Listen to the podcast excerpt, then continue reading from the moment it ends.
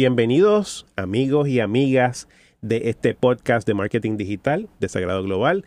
Hoy tenemos la oportunidad y el honor de contar con un gran amigo, colega, colaborador de las redes sociales, de los medios digitales, de los multimedios digitales, que es nuestro amigo y colega James Lim. James, bienvenido. Gracias, muchas gracias. Y claro, siempre, como siempre, tenemos a Celeste Martínez, la, amiga y colega que nos acompaña aquí en el podcast. Celeste, bienvenida. Muchas gracias, un placer estar aquí nuevamente. Y, y James, pues claro, es una de las personas que, que más tiempo lleva colaborando con nosotros en Sagrado. Tenemos un videógrafo aquí excelente que se llama Brandon. No que tenemos issue de calor. No tenemos Hay producción, tenemos un ingeniero de sonido espectacular ahí. Jennifer, está aquí. Nos tiene sonando bonitos. Sí, bueno. Estamos blindados. Sí, no sé si eso sea tan fácil, pero después en postproducción ella no, nos arregla, ¿verdad? Ella me va a poner, y Brandon me va a poner el pelo en el Photoshop que vas a hacer.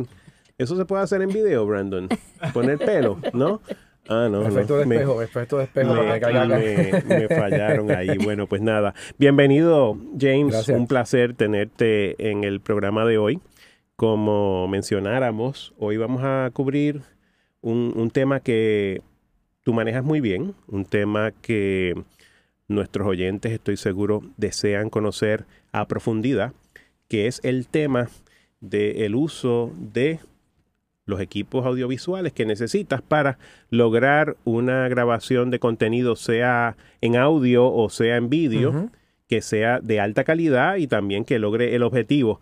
Y hablando de objetivo, pues el segundo tema que vamos a estar discutiendo, no necesariamente en ese orden, es la estrategia para desarrollar tu contenido audiovisual.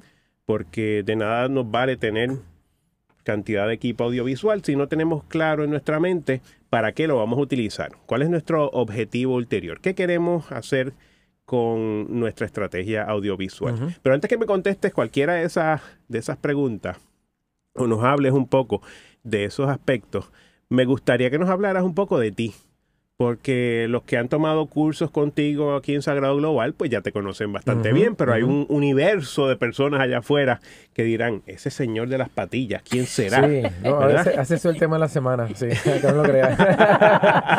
las patillas, estaría hablando. el señor de las patillas. Exacto. Este, pues mira, eh, vamos a, depende de qué queremos hablar, específicamente, vamos a, vamos a arrancar un poquito con, con mis estudios que son en comunicaciones, específicamente en, en producción de televisión y aquí mismo también en Sagrado Corazón, fue donde estudié. Eh, claramente eh, el, trabajo que hice como, como, estudiante pues fue bueno, me gustó mucho la, la experiencia, la experiencia aquí y la voy a combinar también con mi experiencia en, mis gustos personales. A mí me gustaba mucho todo lo que tiene que ver con digital, con eh, computadoras y me gustaba mucho ver MTV en los años 80 porque en cada video de... bebé, era bebé en ese momento. Cada, cada sí, era chiquitito.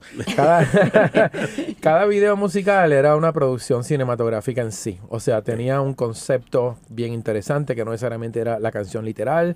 Eh, tenía, eh, ¿verdad? Tenía todos los elementos de lo que, de lo que es cine y producción en un corto de tres minutos y pico, que era lo que duraba cada canción. Así que yo realmente utilicé mucho eso como mi escuela para todos los trabajos que, producía para, para acá.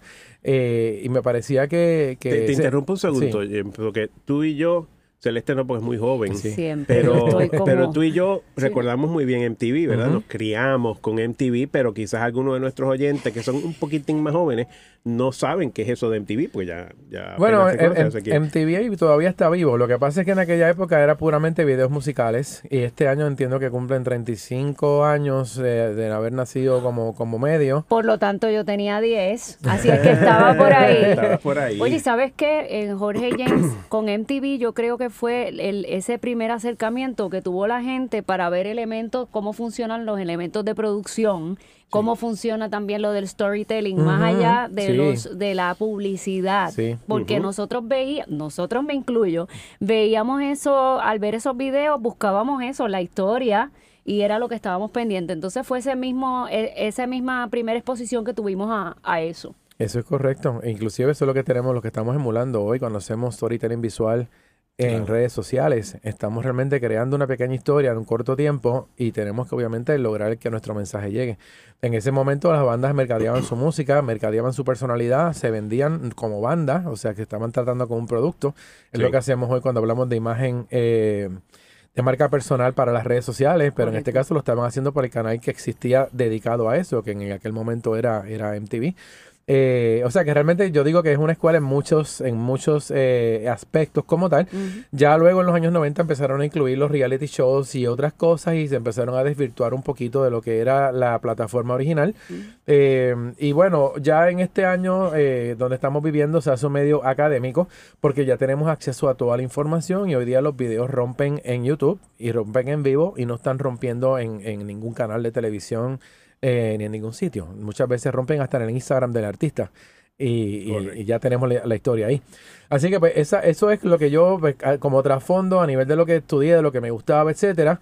Eh, luego después salí de ahí a trabajar en varios medios, eh, como yo quería trabajar en lo que estudié aquí, que era producción, pero producción, produciendo o dirigiendo, y como eso no te tocaba cuando tú te graduabas, graduabas, pues yo realmente no iba a cargar cables ni a servirle café a nadie.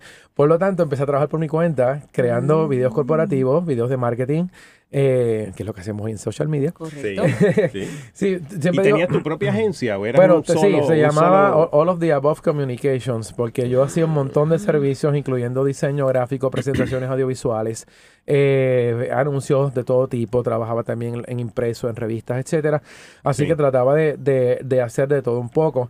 Y, fíjate, una vez puse un anuncio en una revista, que fue la de Comercio y Producción, y esa revista eh, solamente llegó un cliente con el anuncio, pero ese cliente, mm, las recomendaciones que vinieron posteriores, se fue en cadena. Es la única vez que he pagado un anuncio para promocionar mi servicio mm. y, sigo trabajando todo el tiempo y me siguen llamando. Sí, sí. Tremendo, tremendo. Y o sea, que, que, mucho de tu conocimiento lo adquiriste en la práctica. Sí, claro. Bueno, la universidad sí me ayuda un montón porque te abre unas oportunidades para experimentar. Y aquí en Sagrado, sobre todo, siempre fue un laboratorio. a, diferencia de otras universidades, no tienen el equipo que había aquí que, te permitía practicar y, hoy pues se hace difícil en otros lugares inclusive que te presten una cámara. Aquí había un lugar donde se habían 800 estudiantes, habían 800 cámaras para que todos las sacaran el fin de semana y se fueran a grabar lo que quisieran por ahí. y en otros lugares todavía hoy día eso no existe aquí en Puerto Rico. O sea que realmente te, tuvo una, una ventaja sobre. estamos ahora mismo. no, esto por, eso cuando, por eso dije cuando arrancamos que esto está espectacular. Este es un lugar donde los estudiantes también practican todo lo que tienen. Y tiene iluminación para video y tiene una buena acústica eh, y, el equipo es muy bueno. Este equipo, no, o sea, no piensa que esto es juguete. Esto, esto es lo que yo. Yo trabajo en radio. Yo también ah, veo todas estas cosas por ahí. Y es equivalente a lo que se está usando claro que sí. profesionalmente. Entonces, luego, pues llegó el punto en que dentro de lo que yo sabía hacer eh, de programación, diseño, etcétera, llegó la web comercial. Así que de repente todo el mundo tenía acceso a internet y yo lo vi como una oportunidad bien grande de mezclar lo que yo sabía hacer, lo que yo sabía hacer de, de escribir, de fotografía, de programación, de lo que era comunicaciones llevado entonces al mundo digital. Posteriormente llegó sonido, posteriormente llegó video para la web, eso no estaba al principio. Mm. Pero entonces, según se fueron integrando esas tecnologías, pues obviamente era más puertas para yo seguir experimentando en, los temas que me, que me gustaban. Que, era, que era principalmente audio y video. Comunicaciones, pero mezclando todo. A mí me gustaba todo lo que era multimedia porque tú podías contar una historia más redonda. Ya en los años 90 eh, se popularizó mucho el asunto de hacer CD-ROMs interactivos. Y yo colaboré en Puerto Rico con una compañía extranjera que hacía ese tipo de proyectos. Eh, pero aquí todavía en Puerto Rico la gente no le entraba por la cabeza lo que era tener un CD interactivo. Con todo y que comprabas la enciclopedia en carta, que era interactiva en CD, que comprabas esto. ¡Qué recuerdos! El tú decir, claro, pero el tú decir, el, el tú decir, vamos a fabricar módulos como estos en Puerto Rico para, para la escuela pública, para eh, trainings corporativos, etcétera, era bien difícil tratar de venderle esto a la gente y era bien cuesta arriba. O sea que realmente pues todavía no sé por qué la gente no, no, no le chocaba, no le daba. Pero cuando llega a la web, tú puedes empezar a hacer eso que hacías en CD. Ya lo podías empezar a comunicar online, porque tenías las páginas web, cuando empezó a llegar el video, tenías eh, esa facilidad, la fotografía. Hoy la gente ve video 360 o fotos 360 en, en, en un website y se maravilla, pero yo en el 98 tenía un mini, en un mini website que hice para conmemorizar el, la conmemoración del 100 años de haber nacido Luis Muñoz Marín. Hice una investigación en la biblioteca de, la fundación y para el nuevo día monté un mini website donde tenía mm. dos fotografías 360 con hotspots. Tú podías tocar pedazos de la foto que estaban marcados y se ampliaba en una imagen grande lo que estabas viendo. Y hoy día tú no ves eso en los periódicos, pero lo hacíamos hace 20 años. O sea que, el, multimedia eh, pues, me ha interesado mucho porque tú puedes comunicar mucho mejor las cosas. Realmente puedes, sabes que hay personas que aprenden más en lo visual, otras captan mejor la información escuchando, otros son eh, leyendo. Pues ahí yo tengo en, en, lo que es web y multimedia una mezcla de todos los elementos para poder crear comunicación. Y a medida que que las redes sociales y el Internet ha ido evolucionando, me imagino que tú has estado experimentando con cada una de esas herramientas que va saliendo, ¿verdad? Que sale algo nuevo y es un juguete, es Navidad otra vez. exactamente. Él está, con Santa Claus todo el año. Exacto. Él está con Santa Claus todo el año. Exacto, la, la Navidad te se da a ti cada una o dos semanas porque los cambios, son, los cambios son constantes. Tú sabes que lo interesante de, de ese trasfondo de James me parece a mí que como él comenzó en los 80, ¿verdad? Más o menos late 80s, él trae... No, early, todo eh, early. 82 ya yo estaba programando computadora. yo estaba por ahí oyendo a menudo. Es que era él, él tiene conocimiento de la parte técnica cuando la parte técnica era más compleja. Y árida, sí, muy difícil de, aprender. Y eso intimidaba a personas como yo que hoy día, ¿verdad? Sin, sin dejar de darle crédito a los, a los técnicos de producción y a los videógrafos y todo, esa foto que tú dices 360 podemos tomarla desde nuestro celular. Entonces, pero él tiene esa perspectiva técnica de cuando empezaron las cosas y requería más esfuerzo, quizás mayor conocimiento hasta ahora. Más equipo, mucho que más entonces puede enseñarnos a todos, puede enseñarle a, su, a sus estudiantes en el salón de clase cómo hacer esas producciones, con, tú, hasta podrías dar una clase de historia del desarrollo de bueno lo que pasa es que exactamente nosotros vivimos la época en, en, lo que en la que es la transición de análogo a digital. Por lo tanto eh, y yo que viví muchas industrias lo que es de televisión radio diseño gráfico eh, publicidad todo lo que es comunicaciones he, tenido algo que ver en todas esas industrias pues agarré totalmente el, la transición en todas. Entonces pues eso inclusive era lo que me mantenía a mí siempre con trabajo y ocupado, porque muchas personas de mi edad todavía hoy desconocen gran parte de lo que su industria está pidiendo que hagan en este momento. Entonces, lo que hacen es bandearse de la manera que mejor pueden para pero va a llegar un punto en que se van a quedar obsoletos totalmente. Claro, y, y este no estamos viviendo en la época de que hay retiro. Aquí no estamos pensando que a los 55 no vamos a retirar nunca.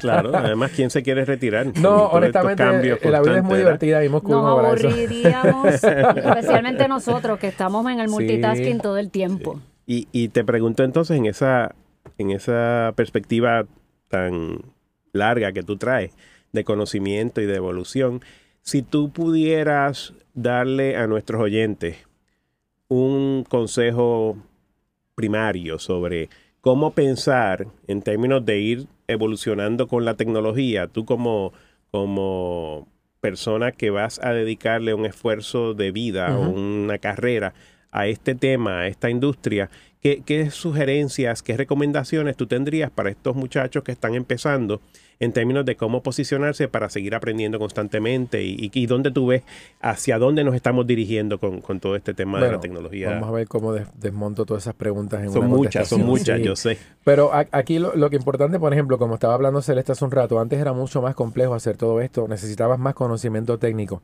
Ya los sistemas son un poquito más sencillos de utilizar en, en, en, todos, ¿verdad? En todos los aspectos, inclusive mm, ya no necesitas comprar equipo caro, tienes un teléfono y tienes la mitad de, de tu vida resuelta a nivel de multimedia, la tienes ya en un teléfono. Inclusive podrías manejar una página web completa con un teléfono, podrías este, crear contenido multimediático con un teléfono. Y, y, ya tienes resuelto esa parte. Yo siempre le digo a todo el mundo, tú, tú eh, ¿verdad? Tu propósito tiene que ser, ¿verdad? ¿Qué es lo que te gusta hacer? ¿Cuál es tu negocio? ¿De qué se trata tu negocio? ¿Dónde tú quieres ganar dinero? ¿Qué te gustaría hacer en tu vida? Eh, vete por ahí primero, porque los mecanismos de cómo tú mover tu información para lograr conseguir esos clientes, vender esos productos, darte a conocer, ya están sobre la mesa y tú puedes, o sea, no tienes que tener el trasfondo que yo tengo. Hoy tú arrancas eh, y con un poquito de información puedes empezar a crear tu imperio en línea bien rápido. Eh, que se convierte en un imperio son otros 20, pero puedes empezar por lo menos a tirar la primera piedra y empezar a moverte desde ahora. Pero lo importante es exactamente saber cuál va a ser tu propósito, qué es lo que tú quieres comunicar. Este, yo, pues, tú a veces, ¿verdad? Durante la vida tú te sientas en varios momentos y dices, ok, ya yo llegué aquí, de aquí hacia donde me quiero mover. Y en mi caso, pues ustedes a veces me pueden ver un poco inquieto, porque normalmente cuando yo llego ya a lo que, a lo que, ¿verdad? Llego, llego a un escalón X, ya yo quiero empezar a mover para otra cosa. Eh, tratan, trayendo, ¿verdad? El conocimiento que ya tengo, pero hacia dónde puedo mover esto. Y lo otro que hago mucho también es cómo puedo ayudar a otras personas a que, a que puedan lograr esto también de una forma un poquito más fácil. Mm. Que por eso es que estoy dando clases hace años, porque me gusta mucho el, el, el, ver cómo le puedo facilitar a las personas el proceso que en mi época, cuando no había internet, los procesos eran comprar libros, eh, comprar revistas. Vete la eh, biblioteca. así, rómpete la cabeza, como tú puedas. La, World Book Encyclopedia. Sí, no, lo que pasa con la biblioteca, en, ese momento en la biblioteca no había libros para lo que yo hacía. Eh, era, era, un poquito más complicado. Tecnología, sí, o sea, cómo editar sonido digitalmente en 1987 no estaba en la biblioteca. Eh, yo lo hacía en casa y venía aquí a Sagrado a editar en cinta, porque aquí no había forma de hacerlo digital, pero en mi casa yo tenía cómo hacerlo. Entonces, e, ese tipo de cosas, pues yo voy un poquito más adelante de la biblioteca. de hecho, eso aplica hasta hoy día. Un reto grande que tenemos los tres y los otros profesores que enseñan en Sagrado Global es que un prontuario tradicional de un curso te pide que tú identifiques el libro de texto que vas a usar para tu clase en nuestra mayoría de los cursos no tenemos un libro de texto porque pedirle a un estudiante que gaste una cantidad considerable de dinero en un libro que sabemos que en cuestión de un año o dos quizás ya se vuelve obsoleto. Igual en pues, seis meses, en tres eh, meses. Quizás en meses, en, verdad. En este mundo cambiante y esto es todos los días. Aquí es donde vale mucho el concepto de lo que es educación continuada, donde tú siempre tienes que anualmente tomar estos cursos para mantenerte al día y estas disciplinas digitales honestamente requieren que eso esté ocurriendo constantemente hablando de libros de texto, pues mira, yo te puedo decir que un libro de marketing, de lo que es marketing, ayuda muchísimo cuando tú estás haciendo marketing, no importa si es digital o fuera de, lo que es digital, lo que es porque ya es la base, exactamente, es base. Igual que yo en diseño gráfico, te puedo dar una serie de libros que son la base para tú poder partir y moverte en cualquier campo del diseño porque esos libros te van a dar lo que es la base. En lo que es televisión, radio, cine, etcétera, también hay una base. Por eso sigo trayendo los estudios que yo tuve, porque sin esa base yo no puedo continuar con lo que estoy haciendo. Yo organizo un podcast con esa base, yo organizo un live con esa base que yo tengo de productor, yo organizo una producción porque estudié cómo, cómo, cómo hacerlo y se me hace un poquito más sencillo. Aunque, ¿verdad? Yo no, lo que tú haces para internet no es cine, no vas a hacer esa mega producción, pero el organizar las personas para lograr que se cumpla un propósito, eh, eso lo traigo siempre desde, desde esa base. Y pues como estamos trabajando hoy con equipos un poquito menos sofisticados, pues esto le llamamos Guerrilla Production. Es simplemente agarra lo que tienes en la mano y vas a producir... Así, eh, se llama la compañía ahora, Guerrilla, Productions. No, tengo, Un, tengo un concepto que se llama Tangerine Media, que es lo, que, lo próximo que voy a, tirar. Ah, bueno, es que siempre tiene proyectos. Eso es lo bueno de esto, que hay tantas posibilidades, pero ¿sabes lo que él se dedica hoy? A All of the Above. All todavía. of the sí. bueno, exactamente. Quizás no con ese nombre, pero ese es el All, of the Above. No, pero si no me gusta, me gusta colaborar eh, en trabajo también como consultor para aplicaciones móviles, o sea, hago, hago otras cosas que tienen que ver porque también estuve en, dando cursos, por ejemplo, de estrategia de negocio para aplicaciones, eh, validación, este, son otras cosas que tienen que ver con lo que es multimedia. Y entonces, si habláramos ahora porque tenemos oyentes que les interesa el tema de desarrollarse como carrera en el mundo de mercadeo digital y, multimedia, pero también tenemos una cantidad considerable de oyentes que son dueñas o dueños de pequeños negocios o están empezando un negocio. Y lo que quieren saber es, ¿por dónde empiezo? ¿Qué, hago para promover mi, negocio, mi servicio, mi producto y cómo puedo utilizar todas estas tecnologías nuevas? ¿no? Entonces, ahí si nos puedes compartir un poquito a base de tu experiencia, cuál es la estrategia o las estrategias que una dueña o dueño de negocio debería estar pensando para maximizar el uso de la tecnología. Bueno, primero, las redes sociales no hacen tu negocio. o sea, tú tienes que tener tu negocio hecho, montado y funcionando. Sí. Porque una vez tú arranques a trabajar con redes sociales, vas a crecer con clientes y necesitas tener la manera de poder trabajar con esos clientes que te van a llegar.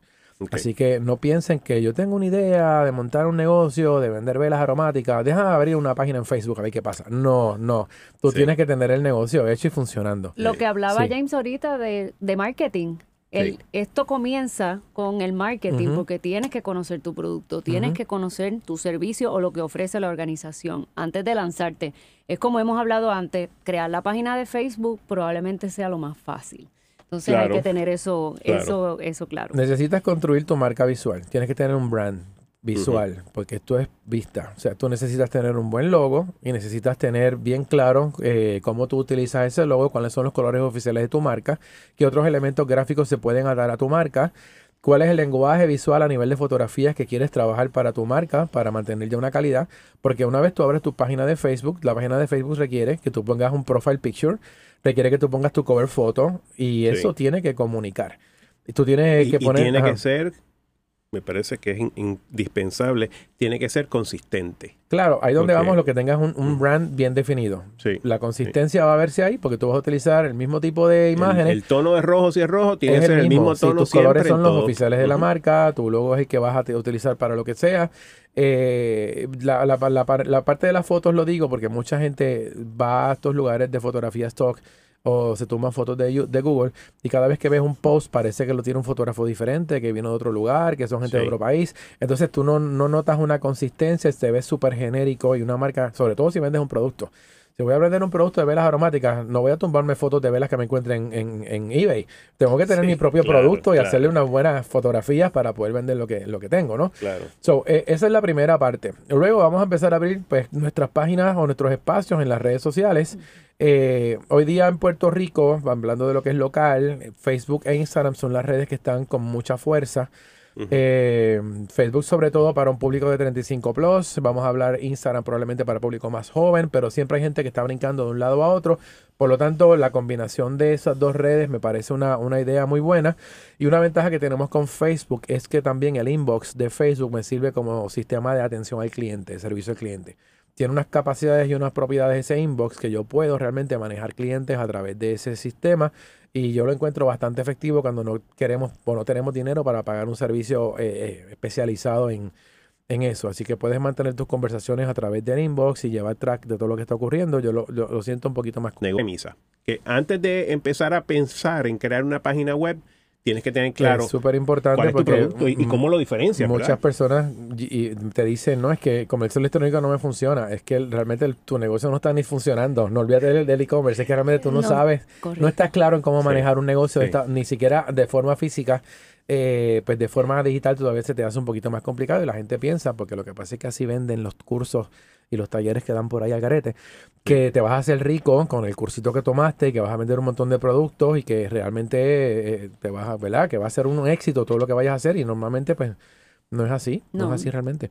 Los conceptos existen. Yo creo que, que lo del el mundo de mercadeo digital y las redes sociales lo que ha hecho es cambiar un poco la manera que se hace marketing o la manera que se hace en relaciones públicas o que tenemos quizás mayor probabilidad de, de hacer pautas publicitarias, pero definitivamente esa base es importante tenerla de, de los tres, de las tres industrias, ¿verdad? Porque hablamos de marketing, pero también ahora en esto de las redes todo se combina.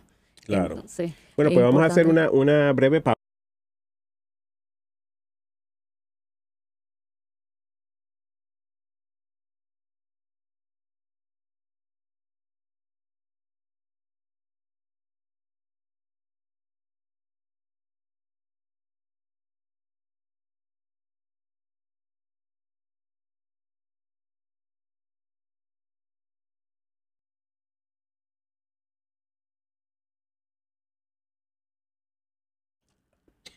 Bueno, James, pues te damos las gracias por acompañarnos en el día de hoy en este podcast de Marketing Digital. Gracias por la invitación. Es un placer siempre tenerte aquí y Celeste, mil gracias por acompañarnos como siempre. A la orden. Eh, así que hasta la próxima. Siempre un placer.